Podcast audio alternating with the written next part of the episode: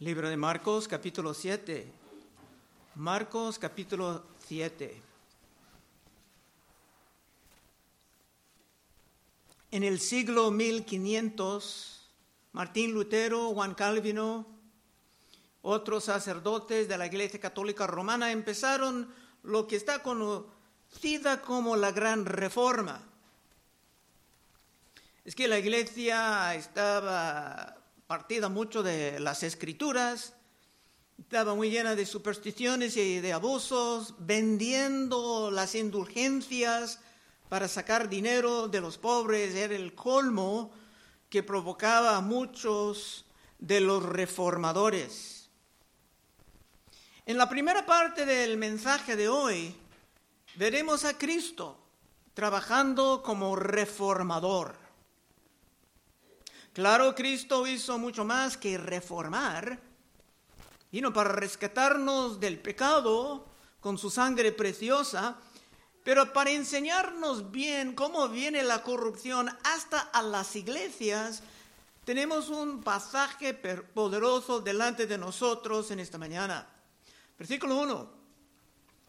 Y se juntaron a Jesús los fariseos y algunos de los escribas que habían venido de Jerusalén. Estos fariseos venían de lejos, de muy lejos, y vinieron para quejar, para criticar lo que estaba pasando en el ministerio de Cristo. Se tomaron a Cristo como una amenaza a su poder y a su autoridad. Y en esto los fariseos tenían razón, porque toda la corrupción, con todos los abusos, su posición sobre la gente realmente estaba en peligro. Otra vez uno, se juntaron a Jesús los fariseos y algunos de los escribas que habían venido de Jerusalén, los cuales viendo a algunos de los discípulos de Jesús comer pan con manos inmundas, esto es no lavadas, los condenaban porque los fariseos y todos los judíos aferrándose a la tradición de los ancianos y muchas veces no se lavan las manos, no comen. Tenemos que captar la naturaleza del conflicto aquí. Los discípulos en esto no estaban violando ningún, ninguna ley de Dios, sino que simplemente estaban no estaban siguiendo las tradiciones de los hombres, de los ancianos. Y en esto hay una gran diferencia. En los tiempos de reforma, hombres de valor empiezan a desafiar las tradiciones para solamente observar los mandamientos de Dios. Pero los corruptos están en contra de esto porque con sus tradiciones se pueden controlar a la gente y robarles de su libertad con un sinfín de reglas molestísimas, quitando las reglas, desafiando a, las tradiciones para regresar a la pura palabra de Dios, es la naturaleza de una reforma verdadera. Versículo 3, porque los fariseos y todos los judíos aferrándose a la tradición de los ancianos, si muchas veces no se lavan las manos, no comen. Y volviendo de la plaza, porque había mucha inmundicia en la plaza. Y volviendo de la plaza, si no se lavaban, no comen. Y otras muchas cosas hay que tomaron para guardar, como los lavamientos de los vasos de beber y de los jarros y de los utensilios de metal y de los lechos. Aquí no estamos hablando de la salud biológica, sino que estamos hablando de lavamientos ceremoniales. Y los que estaban con nosotros para el libro de Levítico en los viernes saben que había lavamientos en el Testamento Antiguo. Por ejemplo, en Levítico 15, 12, la vasija de barro que tocare el que tiene flujo será quebrada, y toda vasija de madera será lavada con agua. Los lavamientos eran simbólicos de la realidad que no era visible. Como en el bautismo, hacemos algo visible para representar algo espiritual que es invisible. Pero los fariseos después de los siglos tomaron todo esto muy literalmente. Y peor, añadieron un sinfín de reglas humanas encima de la ley, que ni, eran parte de la palabra de Dios. Eran tradiciones que robaban a la gente de su libertad y levantaban un grupo de religiosos que controlaban casi cada detalle de la vida de la gente. Cinco. Le preguntaron pues los fariseos y los escribas, ¿por qué tus discípulos no andan conforme a la tradición de los ancianos, sino que comen pan con manos inmundas? Bueno, sus manos no eran físicamente sucias, sino ceremonialmente inmundas, conforme a la acusación. Y vimos en los últimos capítulos que en muchos casos ni tenían tiempo de comer. Y por supuesto no tenían tiempo para las tradiciones ilegítimas e irrelevantes. Seis, respondiendo él les dijo, hipócritas. Bien profetizó de vosotros Isaías, como está escrito en este pueblo del, este pueblo de labios me honra, mas su corazón está lejos de mí. Cristo como reformador no tenía pelos en la lengua. Cristo sabía que esto era un ataque y respondía con el contraataque. Los que imponen las tradiciones apartándose de la palabra de Dios, son hipócritas. ¿Pero por qué? Es que en vez de enfocar en sus corazones, en su santidad actual, se enfocan en los asuntos externos. Se creen que cambiando el ambiente, de alguna manera, serán más protegidos, más santos por sus acciones. Mientras por dentro andan pudriéndose por su corrupción. Se ve esto mucho en el capítulo 23 de Mateo. Pueden ver en, otro, otra ocasión, antes de su muerte, Cristo realmente atacaba a ellos.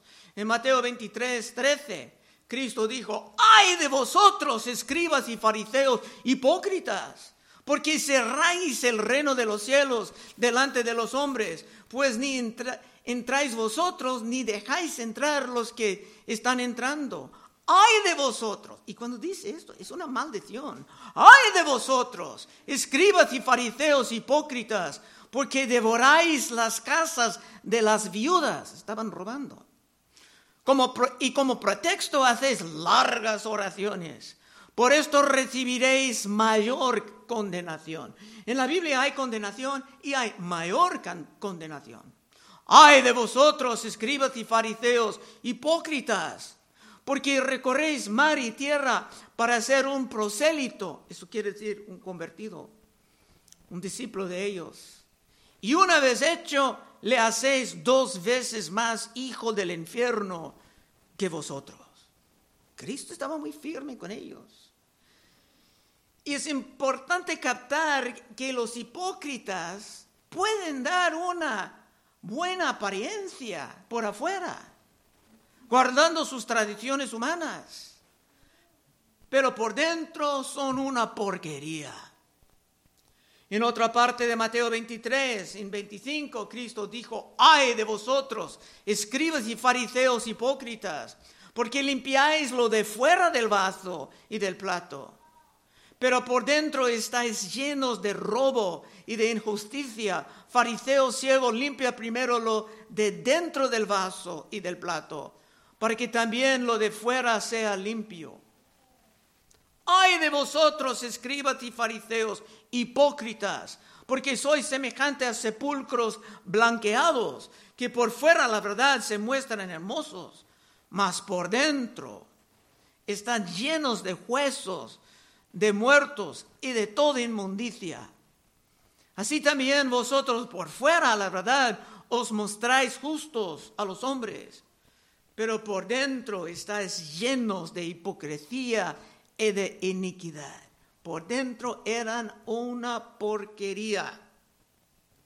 Las luchas que Cristo tenía con ellos eran fuertes y constantes. Normalmente Cristo era más suave con los pecadores con los publicanos, hasta con las rameras, o sea, las prostitutas, Cristo no era tan duro en sus denunciación, denunciaciones, pero la corrupción en la iglesia era para Cristo aún más insoportable. Seis. respondiendo él les dijo, hipócritas, bien profetizó de vosotros Isaías como está escrito, este pueblo de labios me honra, mas su corazón está lejos de mí. Pues en vano me honran, enseñando como doctrinas mandamientos de hombres. Esto es una reforma. Cuando andas atacando a las tradiciones y regresando a la pura palabra de Dios, estás avanzando una gran reforma. Y los de Berea entendieron esto como vimos en el libro de Hechos. Y muchos que han venido conmigo por consejería, discipulado, han visto este versículo. Hechos 17, 10. Hay dos iglesias, los de Berea y los de Tesalónica, y tenemos que averiguar por qué los de Berea eran más nobles. Inmediatamente los hermanos enviaron de noche a Pablo y a Silas hasta Berea. Y ellos, habiendo llegado, entraron en la sinagoga de los judíos. Y estos eran más nobles que los que estaban en Tesalónica, pues recibieron la palabra con toda solicitud, escudriñando cada día las escrituras para ver si estas cosas eran así. Cuando vives como los de Barea, no vas a confiar en lo que dice el hombre, sea quien sea el hombre. Así que fueran a las escrituras para ver si lo que San Pablo dijo era cierto. Y Pablo no se enojaba por esto, sino que fueron declarados como los más nobles. Y ojalá puedes ver que esto de conocer las escrituras y comparar toda enseñanza con las escrituras te da una libertad para escapar de las manipulaciones de los hombres. Continuando con Cristo, el reformador dice en versículo 8, porque dejando el mandamiento de Dios, os aferráis a la tradición de los hombres, los lavamientos de los jarros, y de los vasos de beber, y hacéis otras muchas cosas semejantes. Les decía también, bien invalidáis el mandamiento de Dios para guardar vuestra tradición.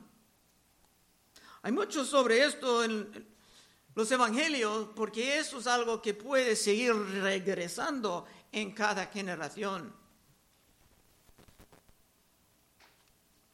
Pero ahora podemos ver la razón por la furia de Cristo. Con la tradición no solamente se controlan a la gente, llenando sus conciencias con sus propias reglas, pero se terminaron invalidando la palabra de Dios. Ahora bien, los que conocen bien a las escrituras saben que no podemos añadir ni quitar nada de lo que Dios ha dicho. Deuteronomio 4.2, no añadiréis a la palabra que yo os mando, ni disminuiréis de ella, para que guardéis los mandamientos de Jehová vuestro Dios que yo os ordeno. Proverbios 35, toda palabra de Dios es limpia. Él es escudo a los que en él esperan. No añades a sus palabras para que no te reprende y seas hallado mentiroso. Esto es lo que estaba pasando en este capítulo con los fariseos. Y uno más, Apocalipsis 22, 18. Yo testifico a todo aquel que oye las palabras de la profecía de este libro. Si alguno añadiere a estas cosas, Dios traerá sobre él las plagas que están escritas en este libro. Y si alguno quitare de las palabras del libro de esta profecía, Dios quitará su parte del libro de la vida. Y la santa ciudad de las cosas que están escritas en este libro. Pero esto es exactamente lo que estos fariseos hacían. Estaban añadiendo, quitando, hasta invalidando las santas escrituras. Ahora Cristo, como reformador, dará un buen ejemplo de esto. En versículo 10. Porque Moisés dijo, honra a tu padre, a tu madre. Y el que maldiga al padre o a la madre muera irremisiblemente. Pero vosotros decís, basta que diga un hombre al padre o a la madre, es corbán. ¿Qué quiere decir mi ofrenda a Dios? Todo aquello con que pudiera ayudarte. Y no le dejáis hacer más por su padre o por su madre, invalidando la palabra de Dios con vuestra tradición que habéis transmitido y muchas cosas hacéis semejante a estas. Cristo los tenía completamente atrapados. Por esto los fariseos deseaban matarlo. Es que en la ley de Dios nosotros tenemos una obligación, un deber de honrar a nuestros padres. Hasta tenemos que ayudarlos si se necesitan ayuda en su edad avanzada. Pero los fariseos inventaban un sistema que llamaban corbán, en que daban dinero a la iglesia, que pasaría a la iglesia al tiempo de su muerte, pero ellos pudieran usar ese dinero durante sus vidas. Pero cuando sus padres pedían una ayuda urgente, se pudieran decir, mis cuentas son vacías todo lo que tenía ya está en la iglesia. Y simplemente no puedo ayudarte. Y se hicieron muchas cosas con sus corazones corrompidos, aunque por fuera parecían muy religiosos. Por esto Cristo los acusaba de, de robar casas de viudas. Es que tienen muchos trucos legales. 14. Y llamando así toda la multitud les dijo, oídme todos y entended, nada hay fuera del hombre que entre en él que puede contaminar. Pero lo que sale de él, eso es lo que contamina al hombre. Si alguno tiene oídos para oír, oiga. Dice, si alguno tiene oídos para oír, porque si uno realmente es fariseo, legalista, jamás lo va a escuchar. En su compasión, Cristo deseaba ayudar a la gente, la gente común y corriente, a escapar de los abusos de los fariseos. Es que los malvados creen que el problema es fuera de ellos, en el ambiente, en otras personas. Pero los sinceros saben que el problema está en nuestros corazones. Muchos no quieren admitir esto, como en Jeremías 17, 9. Engañoso es el corazón más que todas las cosas y perverso. ¿Quién lo conocerá?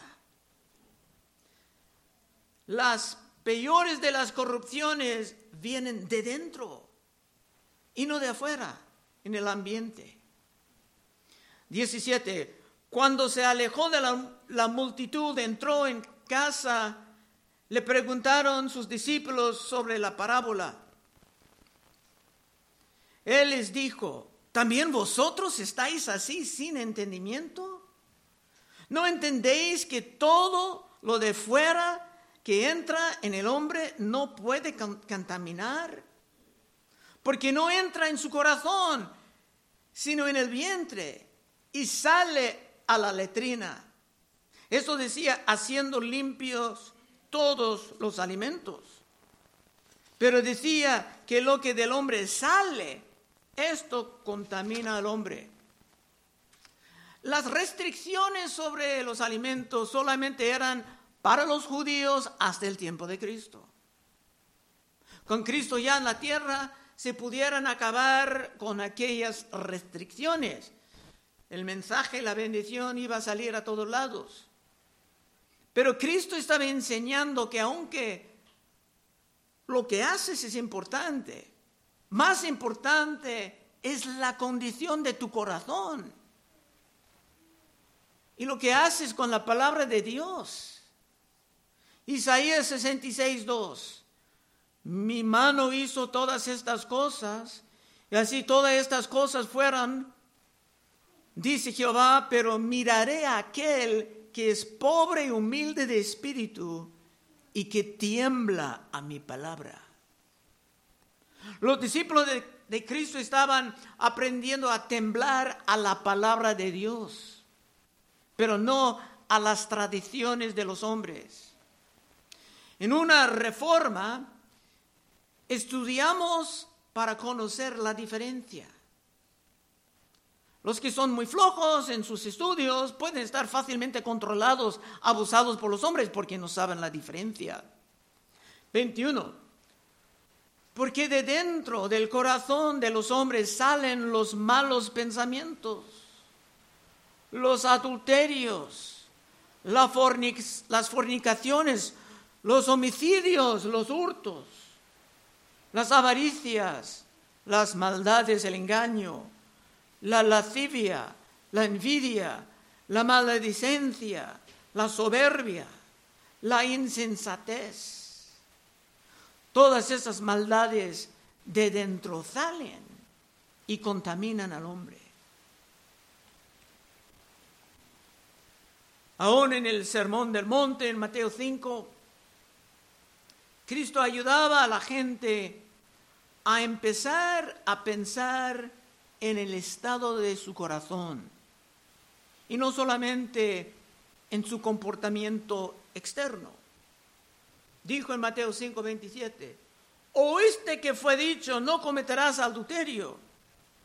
Pero yo os digo que cualquiera que mira a una mujer para codiciarla, ya adulteró con ella en su corazón. Es importante no meterse con la esposa de otro, pero si tu corazón aún está mal, vas a mirar y codiciar la mujer de otro. Y fijar tal vez en mujeres desnudas en el internet, mostrando que por fuera tal vez tu vida parece limpia, pero por dentro aún estás pudriendo como hipócrita. Bueno, esa fue la parte del capítulo que presentaba a Cristo como reformador. Ahora vamos a ver que cuando estamos andando en la verdad, en la palabra, escapando de las tradiciones humanas, viviremos también en el poder. 24. Levantándose de ahí, se fue a la región de Tiro y de Sidón. Y entrando en una casa, no quiso que nadie lo supiese pero no pudo esconderse. Cristo se fue con sus discípulos muy norte, norte de Israel, a lo que ahora es Líbano. Es que tenía que preparar a sus discípulos para el futuro. Pero la privacidad para ellos era casi imposible. Porque cuando alguien sabía que Cristo estaba cerca, se iba a venir con sus problemas. 25. Porque una mujer cuya, cuya hija tenía espíritu inmundo, luego que oyó de él, vino y se postró a sus pies. La mujer era griega y Ciro fenecía de nación y le rogaba que echase fuera de su hija al demonio. Bueno, en este libro de Marcos Hemos visto muchos demonios. Y en otros países es normal tener problemas con los demonios.